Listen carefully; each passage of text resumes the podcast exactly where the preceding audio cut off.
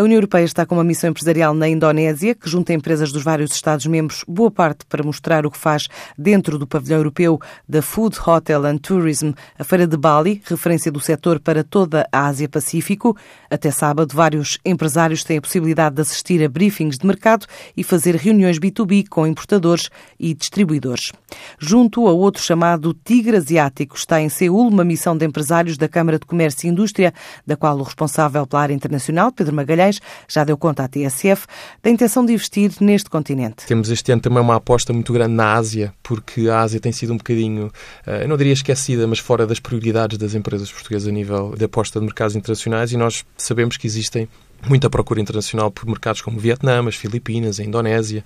que são mercados que ainda parecem um bocadinho distantes do radar geográfico das empresas portuguesas, mas onde existe muita possibilidade de negócio. Lisboa aposta em mais uma BTL, que arranca hoje e este ano vai contar com a Bolsa de Empregabilidade em Turismo, marcada para a próxima sexta e sábado, com mais de 10 mil ofertas de emprego entre as 60 empresas participantes.